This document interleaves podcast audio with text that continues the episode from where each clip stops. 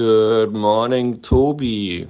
Ich hoffe, dir geht's gut. Es ist Montag und eigentlich müsste jetzt eine Podcast-Folge kommen, aber ich muss gestehen, das Vanlife Camp hat mich in die Knie gezwungen und ich habe es nicht geschafft, den Podcast aufzuzeichnen. Ähm, das muss ich auf jeden Fall die Woche nachholen. Und entweder schiebe ich den nach oder wir verschieben ihn einfach um eine Woche. Tut mir mega leid. Tobi, was sagst du dazu? Hey Jasper, guten Morgen aus Schottland. Ähm, ja, ich habe die Bilder von eurem Camp gesehen. Ähm, viele Camper, Bier am Lagerfeuer mit Gitarrenmusik. Das hat sehr, sehr schön ausgeschaut. Von daher hast du es dir auch verdient, mal ein bisschen auszuschlafen. Ähm, entweder wiederholen wir die Folge oder holen die Folge nach oder wir verschieben die einfach auf nächste Woche.